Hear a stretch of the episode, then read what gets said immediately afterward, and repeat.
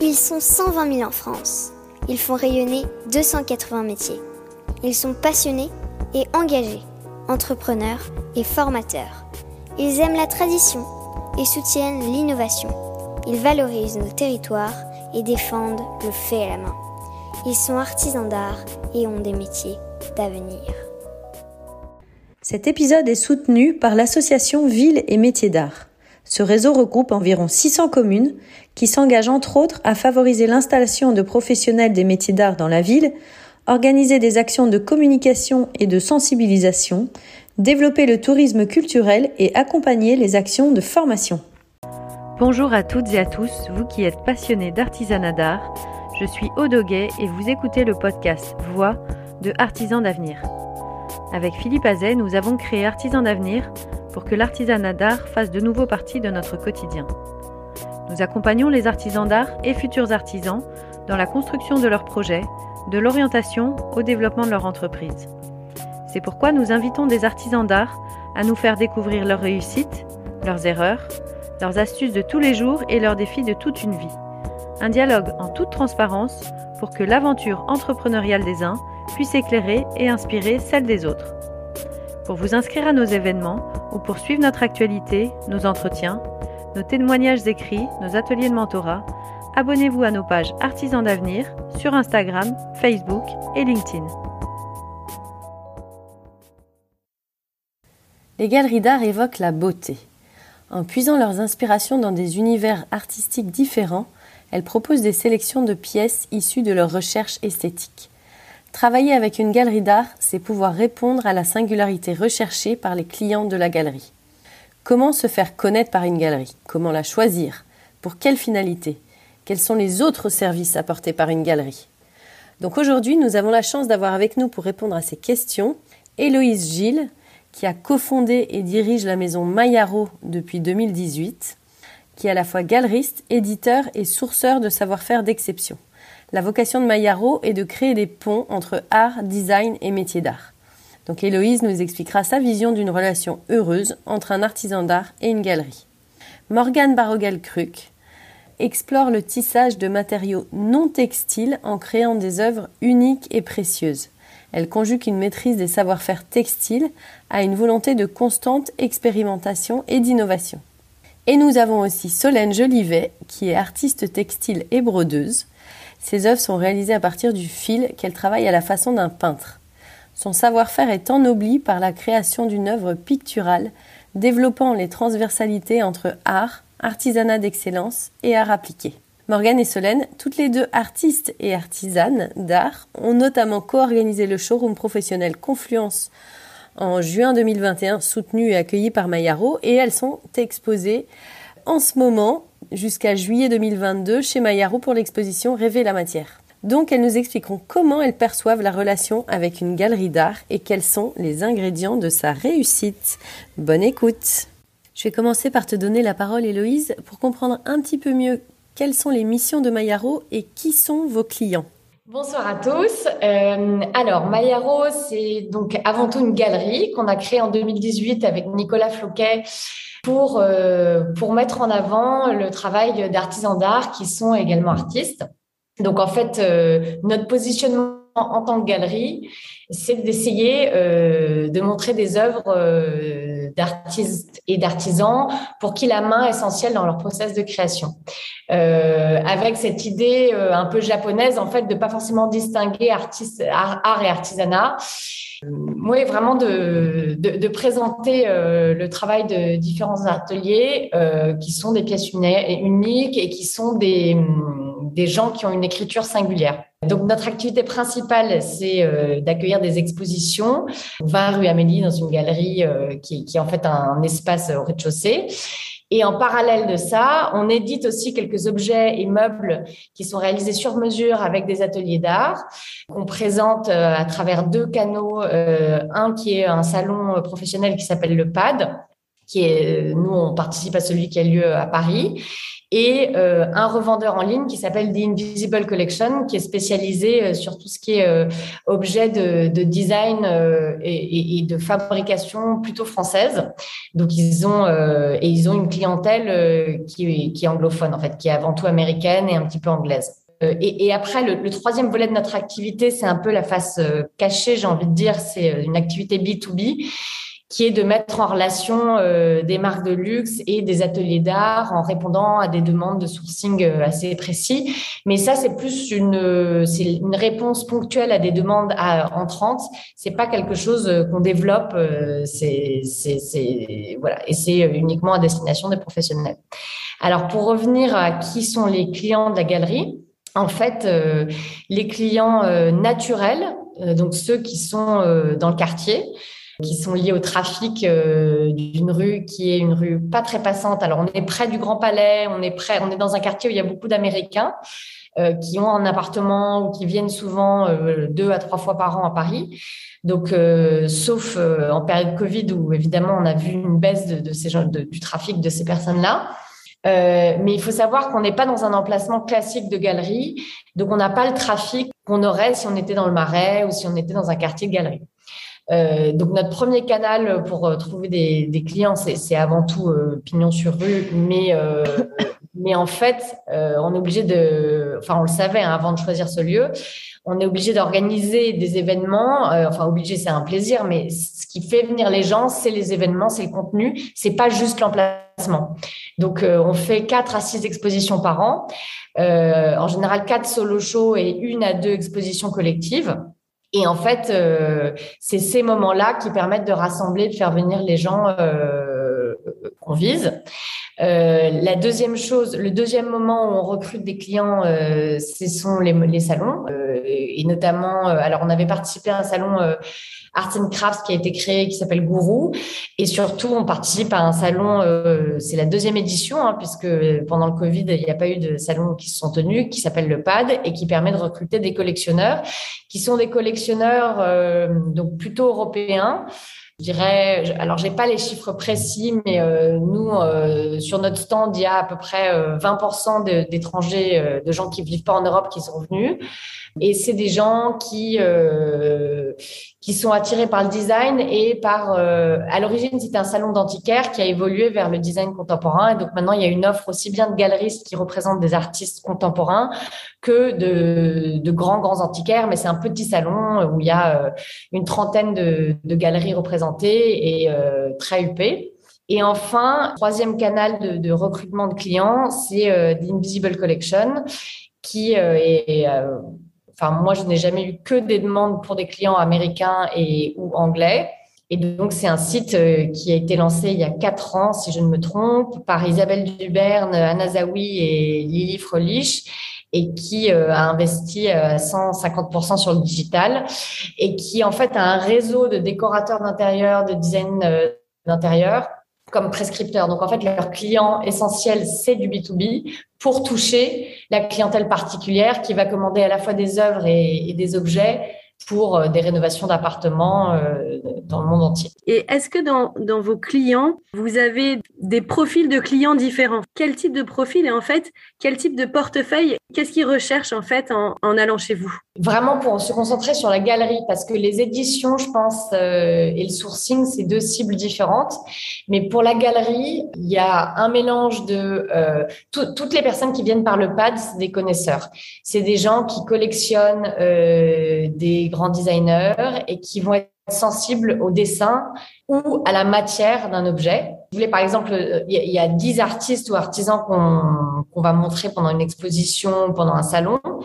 Et là-dedans, il y en a 20% qui sont très connus à l'international et les autres euh, qui sont un mélange de gens plus ou moins avancés dans leur carrière et plus ou moins reconnus, notamment sur le marché de l'art. Donc nous, notre pari, c'est de présenter aussi des artistes euh, qui sont pas encore reconnus ou qui commencent à l'être, mais qui sont euh, avant-gardistes. Et puis, on a euh, deux têtes de proue qui sont plus reconnues, qui sont déjà achetées par les musées dans le monde entier, qui sont... Euh, dans des musées américains beaucoup, dans des musées anglais. Et là, on va réussir à en vendre, nous, en France, pour la première fois. Je pense à un artiste japonais. On a pu vendre pour la première fois une de ses pièces au musée Cernouchi. On était une des premières, enfin, on était sa première solo show en France, mais c'est un artiste qui est déjà très reconnu à l'international. Et là, on fait ça en association avec une galerie euh, Et tous les deux ans, on présente un de leurs artistes en France. Euh, donc ça, typiquement sur des salons, c'est des gens, les gens, ils, reconnaissent leur travail, ils, hmm. les suivent. Il y a une valeur muséale. C'est une acquisition sûre, c'est-à-dire qu'ils savent que si un jour ils veulent la revendre, euh, ça n'aura pas perdu de valeur. Et, euh, et, ils reconnaissent tout de suite, même sans avoir besoin d'un discours, c'est des valeurs déjà établies en fait. Et ensuite, la, plus, la majorité des artistes qu'on présente, on aide nous, notre travail, c'est aussi d'aider à construire la biographie, le récit du parcours, euh, les expositions passées, de d'asseoir une légitimité pour rassurer les clients qui comme tout le monde, le, premier élan, c'est spontané, c'est intuitif. C'est vous passez devant, vous avez un appel de, de l'œil, du cœur, et vous avez une émotion, et vous avez euh, donc ça, ça c'est ça, nous, on n'a rien à faire si ce n'est de mettre en valeur les objets ou les œuvres de manière à créer cet appel-là.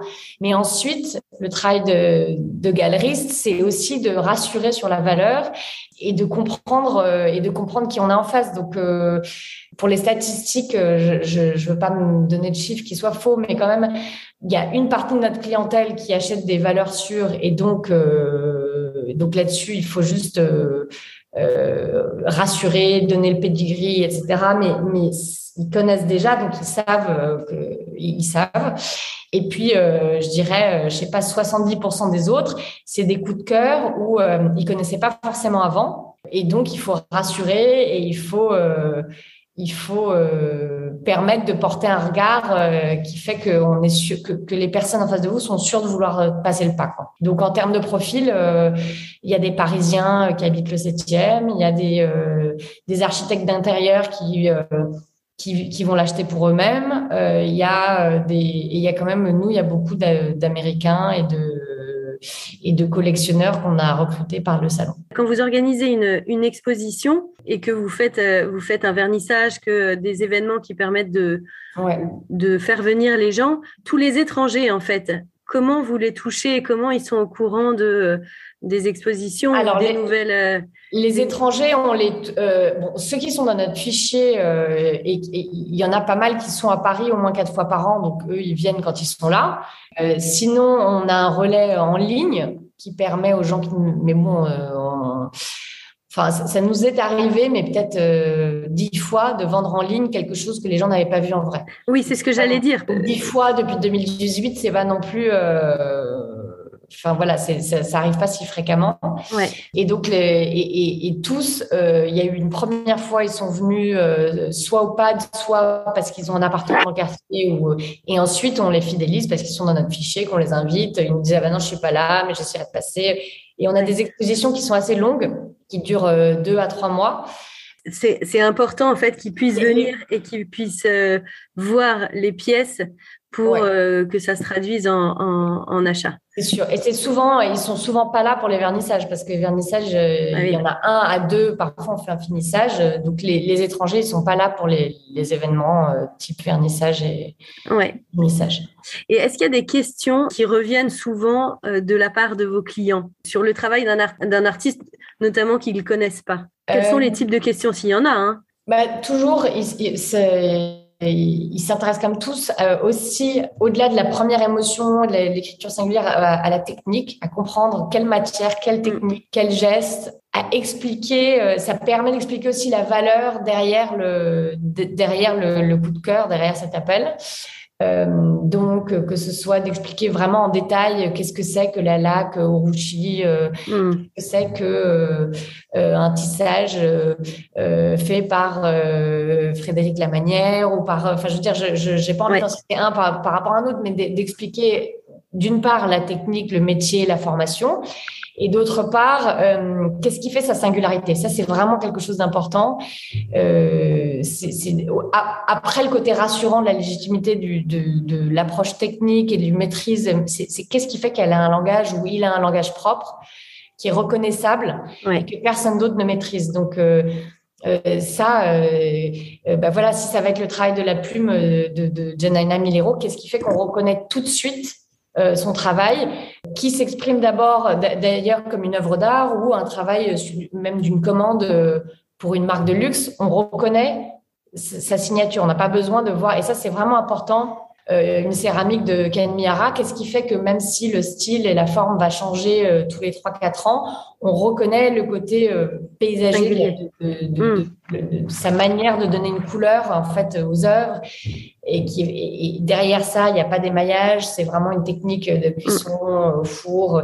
Et puis il y a un lien avec un côté spirituel de son enracinement dans une région shintoïste au Japon de relier la singularité stylistique et esthétique à une démarche euh, personnelle, profonde, qui peut être soit spirituelle, soit euh, il y a une forme de quête.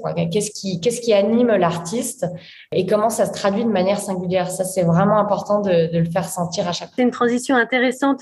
Maintenant qu'on comprend mieux un peu qui sont, enfin, qui, qu'est-ce que vous faites chez Mayaro et qui sont vos clients. Maintenant, si on parle de la relation de, de, de Mayaro avec les talents, les artistes que vous représentez, Comment tu sélectionnes justement tes artistes et les œuvres que tu vas représenter? C'est pas fait de manière systématique ni rationnelle, dans le sens où euh, bah, c'est bien sûr en, allant à des salons comme Révélation, enfin tous les salons de métiers d'art, euh, mais en ayant cet œil de se dire qui a une écriture stylistique singulière parce qu'il y a des personnes qui n'ont, il y a des ateliers ou des personnes qui n'ont pas forcément envie de se lancer dans, dans une aventure artistique.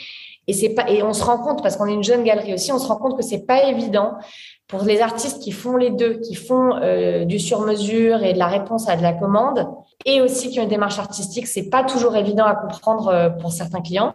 Donc, euh, quand on se promène sur un salon comme ça, c'est important d'avoir d'avoir cet œil-là, de voir, euh, de voir qu'est-ce qui se détache.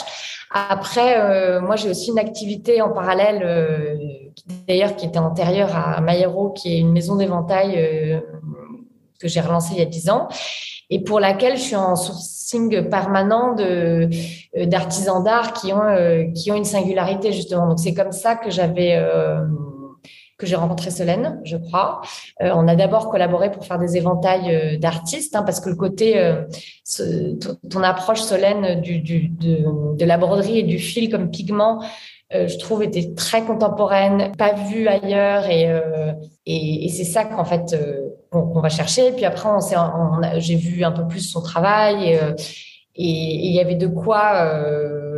Enfin voilà, ça a pris du temps en fait. Hein, mm. C'est pas immédiat. Il y a eu une première exposition euh, dont Morgane et Solène euh, vous reparleront, euh, où elles ont vraiment utilisé Mayaro comme showroom. Donc ça, c'était leur démarche à elles. J'étais ravie d'accueillir, mais c'était pas moi, Nicolas, en tant que galeriste, qui sommes venus les exposer. Alors Morgane, c'est un peu différent. On l'avait exposé déjà auparavant. Mm. Morgane, j'avais découvert ton travail au salon Révélation. Et puis ensuite, il y a beaucoup de, de mise en relation aussi de d'artistes euh, les uns par rapport aux autres euh, parce qu'ils connaissent la, la, ligne, la curation et qui vont nous mettre en relation. Ça marche moins souvent par demande spontanée. On en reçoit un beaucoup, on les regarde mm. toutes, mais euh, mais ça marche moins comme ça. Euh, D'abord parce que je pense qu'il n'y a pas le filtre de quelqu'un qui sait avant, mm. et d'autre part parce que c'est difficile, parce qu'on est assez sollicité et que en fait c'est difficile de, de, porter un regard sans avoir vu en vrai. Euh, mm. en tout cas, moi, j'ai besoin de, de voir euh, les œuvres en vrai, pas seulement sur Instagram ou euh, bien sûr par un mm. portefeuille euh, visuel si un artisan, un artiste euh, vient avec des échantillons de son travail à la galerie, quelle est ta réaction? Alors, et que tu le connais pas. Il y a quelqu'un à la galerie. Moi, je suis pas en permanence. Euh, toi ou je veux dire quelqu'un de Maya. Donc, la, première réaction de la personne qui, qui est à la galerie, euh, ça va être de regarder son travail, de me restituer ça. Mais donc moi, je vais pas forcément le voir. Moi, je, il faut prendre rendez-vous. En fait, moi, je peux pas être toute la journée. Euh, enfin, Bien sûr. J'adorerais, mais économiquement, ça marche pas comme ça. Donc, euh, du coup, moi, je suis obligée d'avoir un premier filtre. Et, et, si elle trouve que ça peut rentrer dans la ligne 2, etc., là, on prend rendez-vous et, c'est comme ça que ça se passe. D'accord, donc c'est quand même, enfin c'est quand même possible sans avoir de, oui, bien sûr, recommandation, bien sûr, De, présenter son. Tout à fait. Tout à fait. La, galerie, elle est ouverte de 10h à 18h du mardi au samedi c'est ouvert à tous et tout le monde peut venir spontanément présenter son travail ou se renseigner. Euh, et, et, et pour moi, c'est important cette fonction-là de la galerie et c'est aussi important de dire qu'une galerie, c'est pas seulement pour vendre, c'est aussi pour faire découvrir le travail d'artiste au plus grand nombre. Et, et pour moi, c'est vraiment euh, enfin, c'est essentiel, quoi. C'est vraiment, euh, c'est pour ça aussi qu'on assure euh, des horaires, qu'on est ouvert toute l'année, que quand il enfin, ça fait vraiment partie de, la fonction d'une galerie et, et donc ça, ça, permet de faire découvrir le travail d'artiste, de créer une petite notoriété, mais c'est vraiment important d'avoir un lieu avec une lumière, avec une une pensée, enfin de, de, mettre dans un espace donné euh, des œuvres pour les faire découvrir euh, avec un propos d'un artiste. Et c'est pour ça aussi que je trouve que les solo shows sont intéressants. C'est que euh, ils, permettent vraiment à un artiste d'exprimer totalement bah, le, la question qu'il habite, le, le, le, le sujet qu'il a envie de traiter. De... Enfin, et c'est important de donner ça à voir au plus grand nombre. Et si on parle maintenant un peu contrat, euh, est-ce que tu as, vous avez des, euh, des, modes de fonctionnement différents en fonction des, artistes que vous représentez? Nous, on ne fait des contrats que quand on va faire un solo show. Euh, donc, c'est-à-dire une exposition dédiée à un seul artiste pendant au moins trois mois et, en général quand on demande une exclusivité pour au moins un an sur les œuvres de cette exposition. Si c'est pas, si c'est une exposition collective, euh, qu'il n'y a pas d'exclusivité nécessairement, on fait plus simple, on fait par échange de mails et euh, on se met d'accord sur le prix de vente public, euh, la marge, euh, le processus, euh, le timing de com et voilà. Qu'est-ce qui, selon toi, est gage d'une bonne relation entre une galerie et un artisan d'art? Alors, l'alignement, c'est-à-dire ne pas avoir la même œuvre à des prix différents euh, au, même, au même moment. Euh, ça, c'est vraiment essentiel parce que on perd la, confiance des clients en fait. Euh, donc, moi, je suis très transparente hein, sur les marges de galerie, c'est 50%. Donc, si tout d'un coup, il y a la même œuvre qui, qui est 25% ou 50% moins chère au même moment, ça casse tout. Quoi. Enfin, ça, c'est vraiment important. Et puis ensuite, c'est de bien fournir les éléments de, de contenu qui permettent, qui nous permettent en tant que galeristes de parler des œuvres quand les artistes sont pas là et d'en parler euh, si possible aussi bien qu'eux. Donc éléments de contenu et, euh, concordance, transparence sur sur les prix et les, et les lieux de vente. Donc nous, souvent, par exemple, une exposition, on peut nous demander de la faire voyager ou de prendre certaines œuvres pour une autre galerie en France ou ailleurs. Euh, alors, quand on est en contrat d'exclusivité, euh, c'est possible aussi, mais dans ces cas-là, on, partage la marge avec une autre galerie, et souvent, c'est une galerie qui est à l'étranger, ou alors euh, dans une autre ville, parce que ce qu'on veut pas, c'est avoir une galerie à Paris à 500 mètres qui est. Oui, c'est pas possible, ouais. Oui, parce que vous avez touché les mêmes clients et que c'est pas, c'est pas. Ouais, ça permet pas de travailler le, la confiance avec la de travailler la relation client dans le temps long parce que bon, bah, finalement du coup quel, est l'avantage de enfin il y, a c'est moins facile de construire quelque chose dans le temps long et de dire bah nous on va on va avoir la primauté sur certaines œuvres on a, on a construit une relation avec un artiste donc euh, quand il y, a, il y a de nouvelles œuvres vous allez voir ici ou euh, si vous voulez revoir une œuvre que vous avez vue il y a deux ans euh, qui, qui qui est en stock enfin voilà c'est hyper important de en tout cas d'avoir l'exclusivité sur certaines œuvres de certains artistes. Et quand on fait une exposition collective, que pendant cette donnée-là, ce moment-là, que ce soit euh, juste dans le temps exclusif. Mais comme toutes les pièces sont un peu uniques, euh, mais qu'elles peuvent avoir des, similitudes entre elles, quel est, quel est ton hmm. raisonnement en fait par rapport au fait que en effet, euh, tu as une exclusivité sur une telle œuvre, mais tu vas avoir une œuvre un peu différente. Comment comment c'est géré ça? Ça, ça c'est pas géré quand il n'y a pas de contrat d'exclusivité. Euh, donc ça, c'est uniquement à la confiance. Voilà. Et quand il y a un contrat d'exclusivité, c'est géré en fait. Ça, c'est. Euh, en fait, euh, les contrats, c'est pour quand ça se passe pas bien. Ouais. Euh, quand ça se passe bien, naturellement, les artistes qui vendent bien avec nous, ils n'ont pas envie d'aller vendre au même moment ailleurs. Et ceux qu'on n'arrive pas bien à vendre, ça se fait naturellement, quoi. C'est-à-dire que ceux qu'on n'arrive pas bien à vendre, moi, je comprends très bien les impératifs économiques de chacun.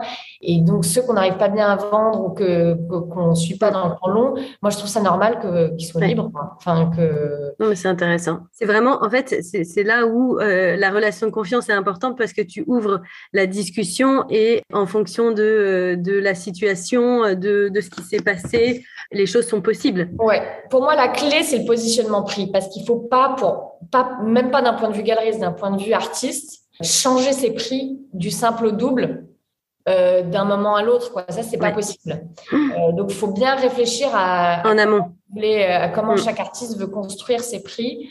Euh, c'est intéressant. Euh, attention, en fonction d'une cible qui est un acheteur particulier. Mm. C'est normal d'avoir des prix différents pour des professionnels, euh, d'avoir des, mm des commissions pour des mm. architectes d'intérieur, etc. Mais tout ça, faut l'intégrer en amont.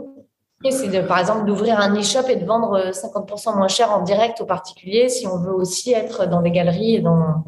Ça, oui, ça c'est vrai. Ça c'est un truc que j'imagine vous galeriste vous regardez euh, quand vous décidez de travailler avec un artiste. Ouais. Et puis, et puis même du, enfin, du point de vue de chaque artiste mm. qui commence à avoir son réseau de clients, euh, il faut pouvoir justifier une permanence de valeur en fait. Merci mille fois, Héloïse. Je vais, je vais te laisser la parole maintenant, Solène, pour comprendre un peu quelles sont tes attentes, toi, en tant qu'artiste, quand tu travailles avec une galerie. Donc, je rappelle que Solène Jolivet est artiste textile et brodeuse et que ses œuvres sont réalisées à partir du fil, qu'elle travaille comme un peintre. Par exemple, tu exposes actuellement des pièces chez Mayaro. Comment s'est passé, de, ton point de vue, ta, rencontre avec, euh, avec Mayaro, avec Héloïse, et euh, quelles sont les interactions que tu as eues sur cette exposition en particulier euh, Comment ça s'est passé? Moi, quand je me suis mise en freelance il y a cinq ans maintenant, au tout début, j'étais pas trop sûre de mon positionnement. Je savais que je voulais faire ce que je continue à faire aujourd'hui, c'est-à-dire l'émission en freelance auprès de mes clients dans la couture mais je savais que je voulais vraiment euh, développer mon, propre, euh, ma propre vision en fait de la broderie et du fil. Et c'est vrai, je regardais un petit peu euh, tous les, acteurs bah, de mon secteur et j'avais repéré la galerie Mayaro. Et je, je crois que j'avais contacté Héloïse à ce moment-là. Et en fait, je m'étais dit, je veux exposer dans cette galerie parce que le lieu est sublime, parce que on était en plein sur le positionnement qui, moi, me correspond, c'est-à-dire un artisanat qui dépasse les limites de la technique et qui fait rêver et qui permet de produire des pièces euh, qu'on voit pas ailleurs et qui sont vraiment euh, des coups de cœur. Et je pense que c'est aussi ce qui fait la qualité de la sélection de Mayaro, c'est-à-dire qu'il y a un éclectisme, mais tous les créateurs qui sont présents euh, sont vraiment dans une démarche d'innovation et de dépasser leur, leur, le, conditionnement un petit peu de l'artisanat classique. Et en fait, la relation avec Héloïse a commencé avec euh, une première collaboration avec Duvel Roi, qui est une marque d'éventail, où elle m'a proposé de broder trois éventails en carte blanche. C'est un projet que j'ai adoré faire. Vraiment, ça a été euh, hyper fluide. On a monté les éventails, ça marchait, c'était bien. Et euh, en fait, ce qui est agréable dans la relation avec Héloïse, c'est que je sais que c'est un support et qu'elle croit en mon travail. Et ça, c'est fondamental quand on est artisan et artiste et qu'on commence une carrière parce que même en ayant 22 euh, ans de pratique de broderie et 5 ans euh, d'entrepreneuriat derrière moi, je suis au tout début euh, d'une grande aventure. Par exemple, Morgane, je pense qu'elle est plus expérimentée que moi sur pas mal de sujets. Mais c'est vrai que c'est très agréable et réconfortant d'avoir des gens qui croient en vous assez tôt et qui euh, vous suivent petit à petit. Et en fait où on a l'intuition qu'il va se passer quelque chose et que c'est pas grave si ça prend deux ans de plus, c'est juste qu'il faut laisser les, choses se mettre en place. Et je pense que c'est hyper important ça d'être euh, très patient, de continuer à, travailler et de se faire repérer plutôt que euh, enfin moi j'ai compris par exemple avec les galeries ça sert strictement à rien de mon point de vue d'envoyer des lookbooks parce qu'ils en reçoivent 50, 70, 100 par jour. Et je pense que c'est mieux de se concentrer sur la qualité de son travail et de se faire repérer par les, bonnes personnes parce que ça finit toujours par arriver. Et voilà, faut être conscient et, persévérant euh, et, continuer à prendre du plaisir dans, sa création. Donc en fait, toi, ce qui t'a intéressé quand tu as voulu travailler avec Mayaro, c'est euh, euh, les autres artistes qu'elle représentait qui correspondent à toi, à ce que tu crées. Et au-delà de ça, la relation avec Héloïse en particulier qui faisait que tu sentais qu'elle défendait vraiment ton, ton travail d'artiste auprès de ses clients.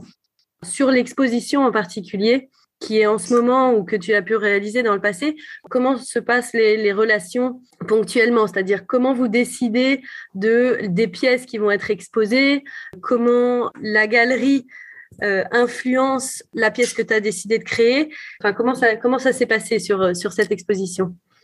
Alors sur cette exposition, c'était un petit peu particulier parce que moi, en parallèle, je participais à une initiative qui s'appelle le Cercle de l'Art, qui vise à réunir une cinquantaine d'artistes euh, afin de, mettre en vente ces pièces. Et euh, j'étais un petit peu dans l'obligation de produire des pièces dans un temps imparti. Et j'avais vraiment pour objectif de reprendre une série que j'avais faite pendant mes études et vraiment de laisser, euh, de mettre un grand coup de pied dans la mare pour faire des pièces qui soient vraiment manifestes et beaucoup plus engagées artistiquement en tout cas.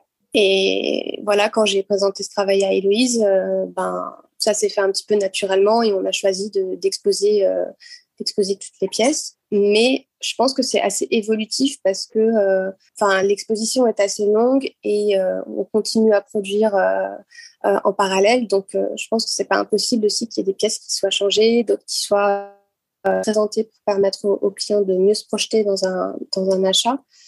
Donc, quant à la sélection des pièces, euh, je pense qu'il y a les deux côtés. Enfin, soit on apporte un petit peu tout et on sélectionne ensemble, soit il y a aussi des artisans, je pense, qui disent ben, moi, exposer qu'une pièce ou deux pièces parce que voilà, elles sont disponibles, c'est celle-là que j'ai envie de mettre en avant.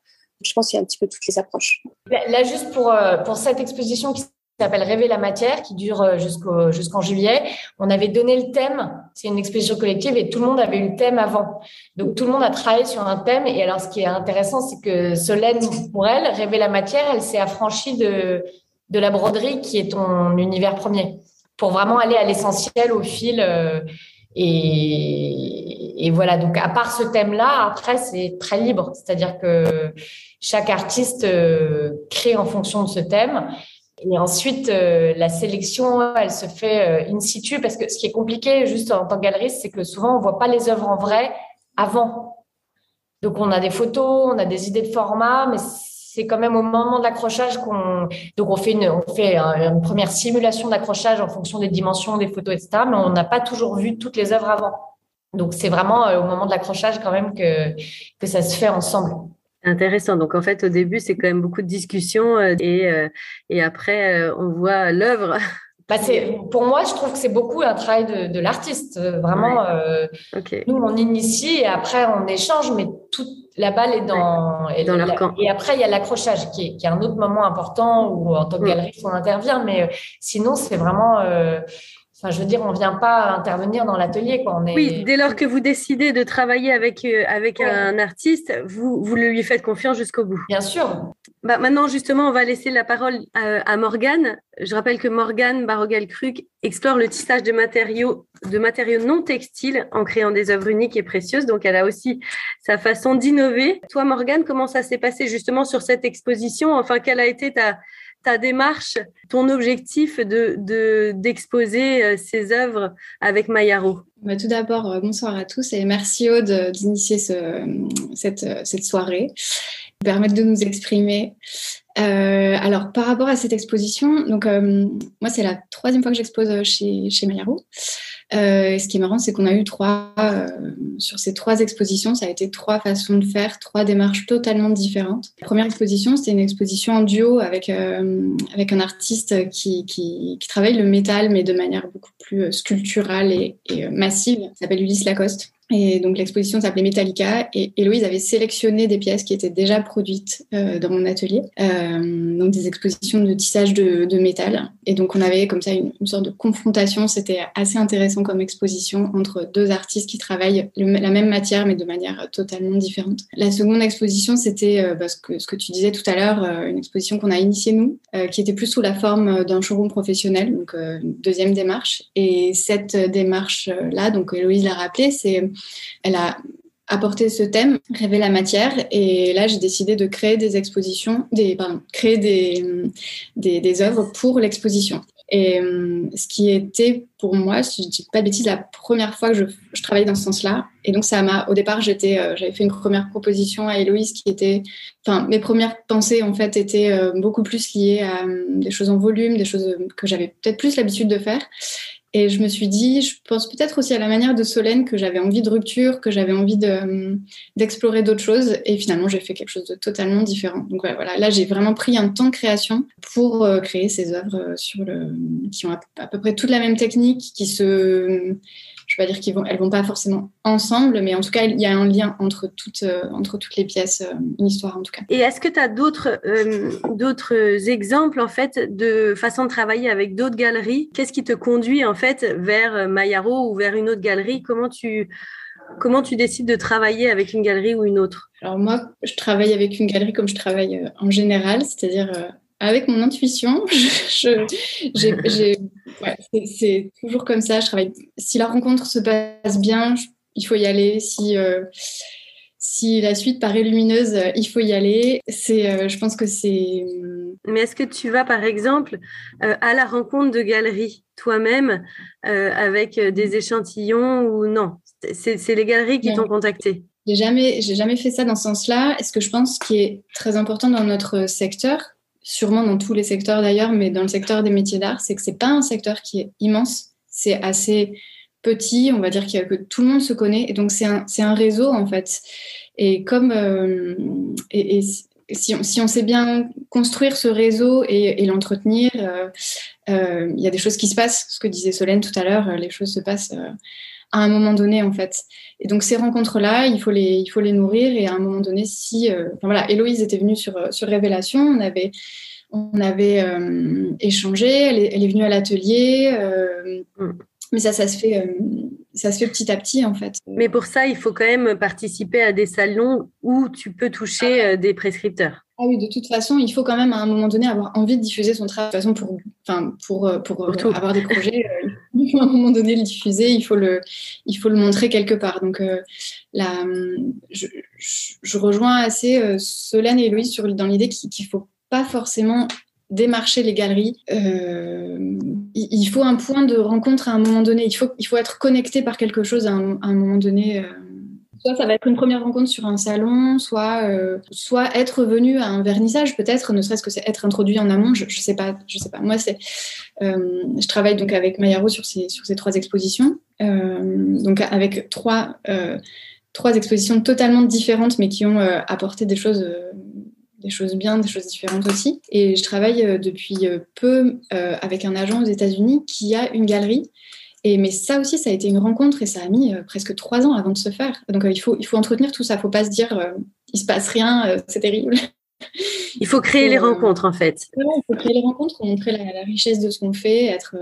Est-ce que les attentes des galeries sont, en tout cas avec celles avec qui tu travailles, sont différentes les unes des autres? Je pense que la galerie, enfin ça c'est peut-être plus à Héloïse de répondre, mais en tout cas le je pense que la, galerie va forcément être euh, attentive à sa clientèle et, même si la galerie, enfin, moi, ce que j'aime beaucoup chez Maya Rose, c'est que c'est un lieu qui, qui reflète la personnalité de, des créateurs. On a un lieu qui est euh, pas froid, il y a beaucoup de. Enfin voilà, il y a le parquet qui grince, il y, a des, il y a un décor qui est déjà là, les, les en, laiton. Enfin non, mais il y a des plantes, voilà, c'est un lieu qui vit. Déjà, sans œuvre, c'est un lieu magnifique. Euh, c'est un lieu global en plus avec euh, cette partie euh, cuisine à l'étage, la partie matériothèque et qui est un lieu d'échange peut-être plus approfondi, donc plus intime aussi. Voilà, mais ça c'est quelque chose qui m'attire aussi de, faire partie d'un lieu comme ça qui a été pensé humainement au départ. Et c'est un peu ce lien que j'ai aussi avec ma galerie aux États-Unis, qui a en fait une maison galerie, où elle, elle, veut montrer son univers à elle dans sa maison galerie.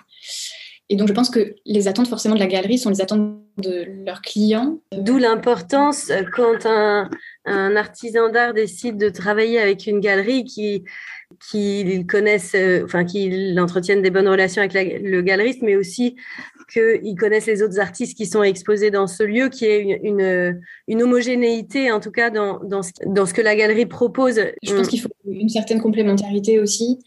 Euh, ne pas présenter de choses trop similaires, c'est évident Enfin, je, Est-ce qu'il y a d'autres choses auxquelles un artiste ou un artisan doit, doit être attentif quand il, a, quand il envisage de travailler avec une galerie? Il faut faire attention à tout, comme toujours.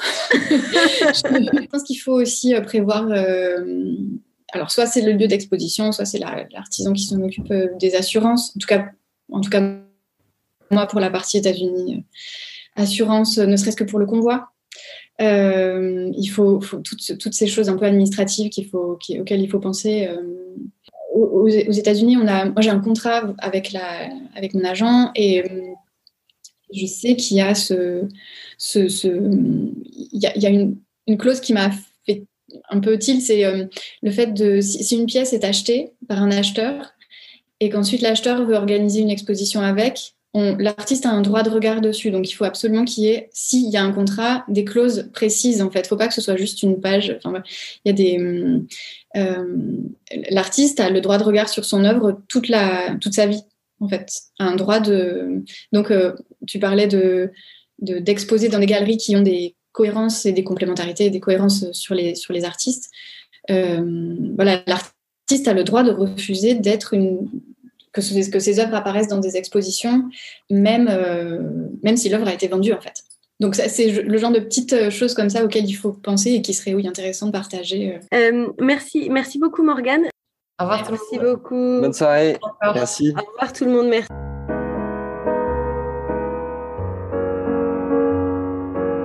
Et voilà, c'est terminé pour aujourd'hui. Nous espérons que vous avez passé un bon moment enrichissant. Si vous voulez nous aider à faire découvrir le podcast et si vous pensez qu'il est nécessaire de faire connaître les parcours des artisans d'art et de leurs entreprises, parlez de nous autour de vous. Et s'il vous reste maintenant encore 30 petites secondes, notez ce podcast avec 5 étoiles sur la plateforme d'écoute que vous utilisez. Merci et à bientôt pour un nouvel épisode.